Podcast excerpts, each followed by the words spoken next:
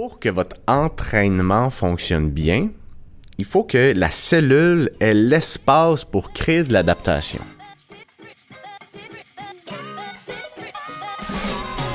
Mon nom est Pierre-Hugues Geoffroy et je vous souhaite la bienvenue à mon podcast La force de changer.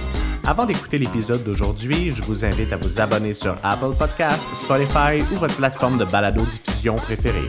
La force de changer est propulsée par les centres Humanovo, spécialistes de la perte de poids et de la motivation à l'entraînement. Ici, on vous motive à être en forme et à le rester.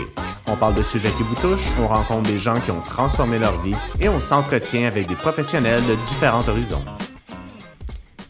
Bonjour tout le monde, bienvenue au cinquième épisode. Comme toujours, je suis très content d'être ici, euh, non seulement pour vous parler du sujet du jour, hein, on va parler du stress, mais parce qu'hier on a fait la réouverture après le deuxième confinement, puis ça a été une belle journée. Je vous dis que ça change quand même, hein, le fait qu'on doit réduire les groupes, s'entraîner avec des masques, euh, le fait que les gens, il y a quand même une petite distance sociale qui s'impose. Bref, j'étais tellement content de retrouver mes membres et en même temps, je constate que ça, ça laisse des traces, cette COVID. Et bref, c'est pas le sujet du jour, mais c'était la petite aparté pour vous mettre en contexte. Donc aujourd'hui, on parle de stress. Le stress, pour moi, c'est vraiment une pierre angulaire d'une démarche qui est réussie quand on parle de santé, bien-être, mise en forme, tout ça. Puis là, je vais pas faire des virgules à toutes les fois que je vais, euh, je vais parler de ce qui pourrait être différent dans vos objectifs on va dire en santé, puis là, ce sera à vous de vous l'approprier si c'est plus de la performance, de la perte de poids, de la prise de masse musculaire, de la santé générale. Mais je vais utiliser le terme santé pour m'éviter de vouloir être trop généraliste dans la façon que j'ai de décrire votre démarche parce qu'elle est unique. Le stress. Le stress va avoir un impact majeur dans le succès ou non de votre démarche. Donc, je vais vous en parler de différents angles aujourd'hui, puis l'idée, c'est juste de vous permettre de bien comprendre l'impact que ça peut avoir au niveau physiologique hein, dans votre corps et vous permettre d'avoir une nouvelle paire de lunettes par rapport à votre démarche. Essayez de se tasser du concept de euh, je dois euh, dépenser plus de calories que j'en mange. On va essayer de l'amener d'une autre façon et c'est vraiment un des objectifs aujourd'hui de la démarche pour vous donner plus d'outils si jamais vous sentez que ça va pas comme vous voulez parce que c'est tellement normal que votre démarche soit pas linéaire, qu'il y ait des hauts, des bas. Puis dans le fond, ce que je veux, un avec ce podcast, mais aussi avec l'épisode d'aujourd'hui, c'est vous donner des outils différents pour être capable de trouver la bonne solution au bon moment. Parce que froncièrement, c'est vraiment ça qui est un des enjeux majeurs, c'est d'être capable de sortir le bon outil au bon moment pour toujours rester engagé dans votre démarche et jamais avoir l'impression de dire je ne suis pas capable parce que je suis pas capable de faire ce que je pense qu'il faut que je fasse puis là finalement je me décourage puis ça marche pas comme je veux fait que je suis pas bon puis je suis pas capable je caricature un peu, mais vous comprenez. Donc là, on va se donner, on va commencer à se donner des vrais outils. Euh, donc, juste pour que vous sachiez, la première fois que j'ai été en contact avec vraiment plus l'étude, on va dire, du stress, c'était il y a déjà dix ans. Ça me rajeunit pas mais ça fait ça fait dix ans environ et j'étais je me rappelle à Toronto on étudiait les principes de la Czech Institute euh, une institut californienne de, de, santé holistique comme ils disent mais j'aime mieux dire santé globale ça fait moins ésotérique alors j'étais à Toronto et là dans le fond on a une façon d'évaluer euh, notre monde qui nous permet d'évaluer la quantité de stress physiologique. Donc, premièrement, quand on parle du stress, souvent, on va penser directement, puis c'est normal, mais on va penser au stress lié au travail, lié bon, aux enfants, à la famille, aux relations, à l'argent. Donc, on pense immédiatement au stress psychologique. Ce que j'ai compris euh, en 2012, quand j'ai commencé à étudier avec la Czech Institute, c'est que, que oui, il y a le stress psychologique, mais dans le fond, on va parler du stress cellulaire. Et dans le fond, il y a six sources de stress. C'est quoi un stress? Un stress, c'est quelque chose, un événement, une situation qui nécessite une adaptation de la part de votre organisme. Donc, il y a des stress d'ordre physique. Exemple, si vous vous entraînez, c'est un stress physique.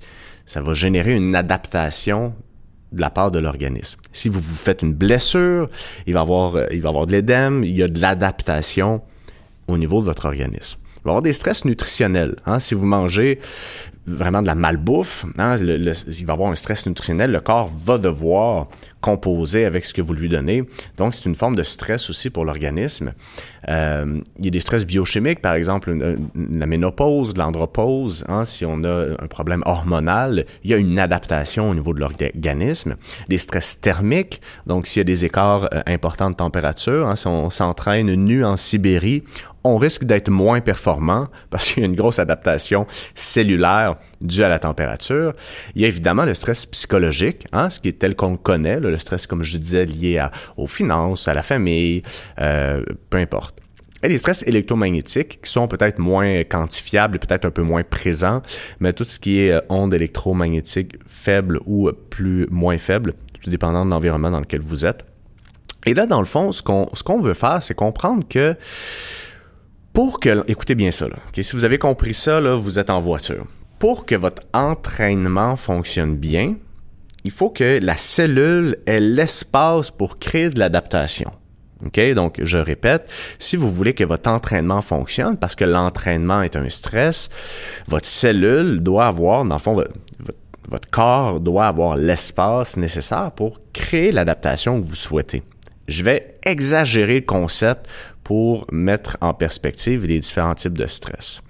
Disons que vous êtes euh, en pleine ménopause, en plein milieu du désert, que vous avez mangé euh, du McDo pendant la dernière semaine et que vous vous entraînez, bien évidemment, il y a une surcharge de stress hein, qui ne permettra pas à votre corps de bien s'adapter au stress physique lié à l'entraînement. L'exemple est complètement déphasé et décontextualisé. C'est simplement pour comprendre un peu le concept. On s'en va à l'opposé maintenant. Vous êtes dans un tout inclus, écoutez, pas 5, 6 étoiles, reposé. Vous avez de l'alimentation biologique, euh, tout le kit. Quelqu'un cuisine pour vous. Vous avez aucun stress. Vous êtes détendu. Vous méditez à chaque jour. Vous faites du yoga, de la marche. Vous avez du temps. Ben, dans ce contexte-là, si vous vous entraînez, fortes sont les chances que les adaptations soient beaucoup plus euh, positives, bénéfiques, que le corps puisse créer de la masse musculaire, métaboliser les tissus adipeux, diminuer la quantité de stress cumulé, euh, et donc tous les effets néfastes qui viennent avec ça. Donc, en fait, si on met ces deux contextes-là, hein, la personne, la, la, la, femme ménopausée dans le désert ou la femme qui est dans un 6 étoiles, ben, on comprend que dans le fond, les deux, les deux scénarios, il n'y a, pas, a pas le même espace euh, physiologique pour créer de l'adaptation en lien avec son entraînement. Et je vais vraiment l'amener du point de vue de l'entraînement parce que les gens viennent chez nous après ma barre pour se remettre en forme, pour être en santé, pour perdre du poids. J'avais dit que je le ferais pas, hein, nommer tout le temps avec une virgule, mais bon, je viens de le faire quand même parce que parce que je l'ai fait. Et souvent, on va avoir cette euh, cette association-là. Donc là, je dois m'entraîner plus, je dois manger moins, je veux perdre du poids. Et là, on se met un stress supplémentaire dans la démarche. Puis dans le fond, la Terre est pas fertile. La cellule humaine a pas l'espace physiologique nécessaire pour créer l'adaptation que notre client veut avec l'entraînement. Donc, cette, cette, façon de comprendre le stress-là nous permet de mettre en perspective la décision qu'on va prendre à l'instant T. Donc, si je reprends avec avec euh, le premier scénario, euh, ben tu sais, ça sera un peu l'analogie avec quelqu'un qui vient pour perdre du poids, se mettre en forme, être en santé, je dis, hein, c'est ça. Pour être en santé, puis qui a deux jobs, trois enfants, euh, il est monoparental, il a pas des bonnes habitudes nutritionnelles, très stressé par rapport à l'argent. Donc, vous comprenez en mettant en perspective les différentes sources de stress ben, la personne là est pas en moyen de intégrer un entraînement haute intensité parce qu'on on se fera pas de cachette là, OK? Si vous voulez changer votre composition corporelle, être en forme, la santé ça peut être parce que vous pourriez marcher, bien manger, puis être en santé, tout ça est relatif. Mais si vous voulez être, si vous voulez avoir une shape, là, si vous voulez vraiment transformer votre composition corporelle, faut s'entraîner fort ça prendra pas quatre semaines, pas six semaines. Ça va prendre un, deux, trois, quatre, cinq ans de travail assidu, bien organisé avec une bonne alimentation, un bon repos. Donc, si vous arrivez euh, pour commencer votre démarche puis qu'il y a une surcharge de stress, ben à ce moment-là, vous n'aurez pas la capacité de vous entraîner à l'intensité qu'il faut pour voir les changements que vous désirez. Donc, on doit adopter une stratégie qui va nous permettre, un, de déloader votre corps carrément de la quantité de stress qu'il vit. Et c'est particulier. Je sais que, je fais une petite parenthèse, j'ai fait mon cours de d'enseignant en méditation en pleine conscience. Puis tu sais, quand, quand tu as 21 ans puis que tu commences à être entraîneur, tu te doutes pas que tu vas finir par méditer avec, c'était avec l'ordre des psychologues du Québec. Donc, j'étais avec une gang de psychologues qui suivaient ce cours-là pour amener dans leur pratique. Puis moi, j'amenais ça parce que je voulais déstresser mon monde, parce que je les trouvais trop stressés, ils n'étaient pas capables de voir les changements qu'ils désiraient. Donc, je me doutais pas que j'allais faire ça. Et les gens non plus associent pas le travail d'un entraîneur personnel, d'un coach, à euh, celui d'enseignant en méditation, mais quand on le, met dans ce contexte-là, vous voyez que ça fait beaucoup plus de sens. Parce que la méditation va être un bel outil pour diminuer la quantité de stress accumulé, diminuer l'affect émotif en lien avec différentes situations, améliorer la qualité du sommeil, manger de façon plus consciente, faire des meilleurs choix. Donc, c'est pour cette raison-là que je considère que la méditation dans un cadre de santé aide non seulement à, être plus performant au travail, plus concentré, améliorer euh, les fonctions de la mémoire, euh, être plus présent, donc apprécier davantage la vie, mais va permettre au niveau cellulaire de donner une chance à l'organisme de diminuer la quantité de stress accumulé. Donc, on vient avec l'exemple de la femme qui est monoparentale, qui a deux emplois, des stress en lien avec l'argent et tout ça. Donc, elle a beaucoup de stress et si elle veut voir des changements au niveau physique, elle doit être capable de récupérer de ses workouts. C'est pas compliqué, c'est ça qui va faire en sorte que elle va voir les changements, qu'elle va voir les changements désirés. Donc, on doit comprendre de cette philosophie du stress physiologique que on veut prendre la bonne décision au bon moment. Donc, si vous vous sentez fatigué, vous avez une grosse semaine, vous avez peut-être été désorganisé cette semaine-là, mais sentez-vous pas coupable de ne pas vous être entraîné parce que de toute façon, ça n'aurait peut-être pas donné ce que vous pensez que ça va donner. Puis, on veut changer notre part de net pour dire, hey, regarde, je vais miser sur une bonne alimentation, un repos, puis je recommence, je m'entraîner la semaine prochaine ou quand je me sentirai mieux. Ça permet à une personne en démarche de changement, de transformation, d'avoir plus des outils quand ça va moins bien, d'éviter le sentiment de culpabilité et de se sentir engagé dans sa démarche. Parce que si vous décidez de ne pas vous entraîner une semaine parce que vous êtes chargé, vous n'avez pas eu le temps de bien vous organiser ou etc., ben, vous allez mettre en perspective le fait que vous vous êtes pas entraîné, puis c'est correct comme ça. Vous allez peut-être vous coucher plus tôt, méditer, puis c'est ça que vous aviez à faire cette semaine-là. Bon. Évidemment, quand on parle des six types de stress, physique, nutritionnel, biochimique, thermique, psychologique puis électromagnétique, on s'entend pour dire que les deux plus gros stresseurs demi, donc trois, vont être nutritionnels, psychologiques et physiques. Euh, je dis physique parce que ça dépend de votre niveau d'activité physique. Hmm?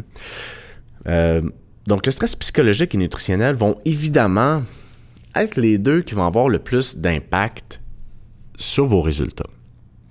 Donc quand on commence une démarche en transformation, une démarche de santé, quand on veut prendre soin de sa santé, un des, des premiers éléments sur lesquels on veut travailler, ça va être évidemment l'alimentation. Pas l'alimentation au point de vue de dire je vais manger moins, mais au point de vue de dire je vais manger de meilleurs aliments. Ça déjà, c'est la bonne première étape de dire je vais essayer de moins manger d'aliments transformés, de moins manger au restaurant, de moins manger d'aliments qui sont cuisinés, des, des, plats cuisinés. Puis je vais essayer de cuisiner des aliments entiers. S'il y a une chose que vous devriez euh, mettre l'emphase sur, hein, ça sonne anglais pas mal, quand vous parlez d'alimentation, c'est d'être capable de choisir des aliments conçus par Dame Nature. Si on est capable de diminuer la liste d'ingrédients de ce que vous consommez, regardez, euh, je sais pas, à l'endos d'une pizza congelée, la liste d'ingrédients, vous allez voir que si tous vos aliments sont transformés, congelés ou cuisinés à l'avance, il y a beaucoup, beaucoup d'aliments qui sont pas optimales pour votre organisme. Il est conçu pour manger des fruits, des légumes, des protéines, euh, tous les féculents qui sont conçus par Dame Nature. Donc, on enlève l'idée qu'il faut pas manger des, les pains, les pâtes, les patates, tous ces éléments-là. Manger des aliments entiers et apprenez à prendre plaisir à cuisiner. C'est une des bonnes, ben en fait, c'est l'étape la plus importante si vous voulez voir des changements. Euh, donc, manger des aliments entiers, c'est ce qui pourrait vous permettre de diminuer le stress nutritionnel. Bon, là, évidemment, si vous mangez des aliments qui vont faire des pics de glycémie, si vous mangez des pas la bonne répartition de macronutriments, ça, on pourrait dire entre guillemets, hein, parce que le concept du stress physiologique, c'est pas un, un, concept scientifique qui a été étudié. C'est une paire de lunettes qu'on se donne pour se permettre de prendre des meilleures décisions, peu importe le contexte dans lequel on est. Donc, euh, faut pas tout prendre au pied de la lettre. Hein. L'idée, c'est de, s'approprier ce que je vous dis, puis de voir comment dans ma vie je peux faire des meilleurs choix et quels outils je peux prendre qui vont être positifs pour moi à moyen et long terme.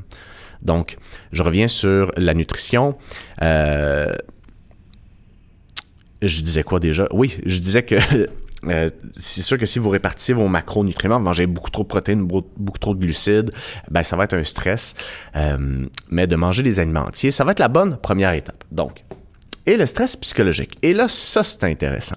Ça c'est intéressant parce que euh, je vais donner l'exemple. Qu'est-ce qui se passe? C'est quoi? Écoute, le stress le plus important auquel peut faire face un être humain, c'est la situation suivante. Si vous avez un lion à côté de vous en ce moment, ben là, vous vous poserez même pas la question.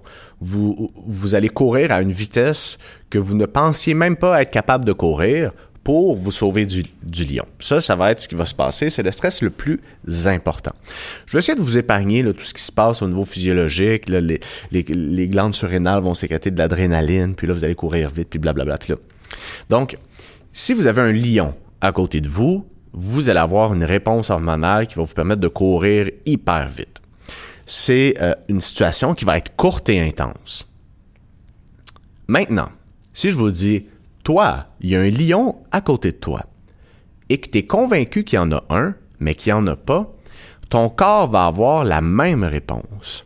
Donc, ce que je veux amener avec ça, c'est que la perception des éléments qui vous entourent vont avoir une réponse physiologique qui va varier d'un individu à un autre en fonction de vos croyances, de vos perceptions, de, de, votre ADN, hein, de, de, qui vous êtes foncièrement, de votre bagage génétique, de votre éducation, de la perception que vous avez de vous-même. Et là, ce sont vraiment des concepts davantage psychologiques, évidemment, mais tout ça pour dire que la perception des choses que vous avez autour de vous vont affecter le stress psychologique si on revient dans euh, les notions de stress cellulaire.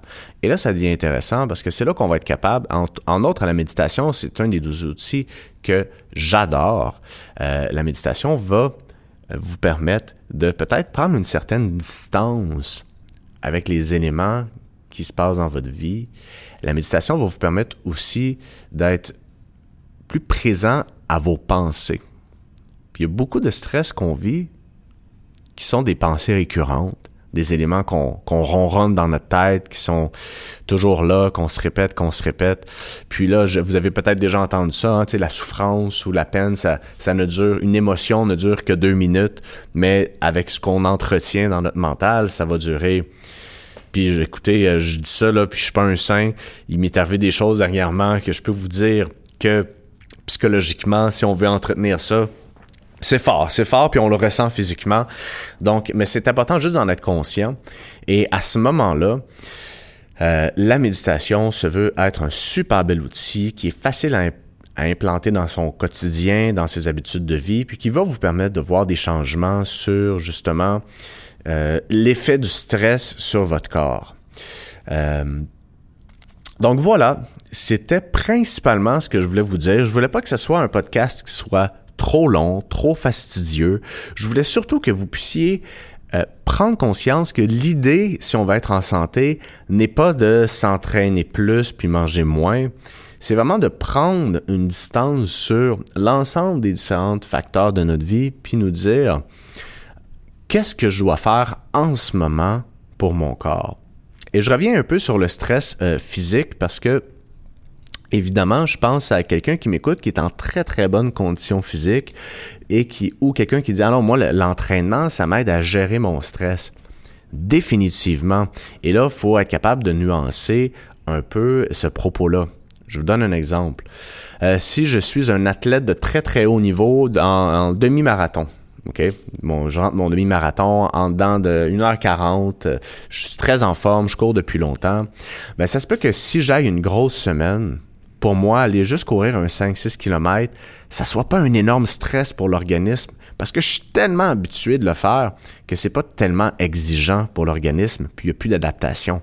Pour que je sois capable de générer de l'adaptation à la course, il faudrait que je m'entraîne à une intensité qui soit hyper élevée. Et là, ben, je serais soumis aux mêmes, aux mêmes règles que si je reprends la femme qui revient dans mon bureau, qui, a, qui est monoparentale, qui a deux emplois, un stress financier élevé, etc.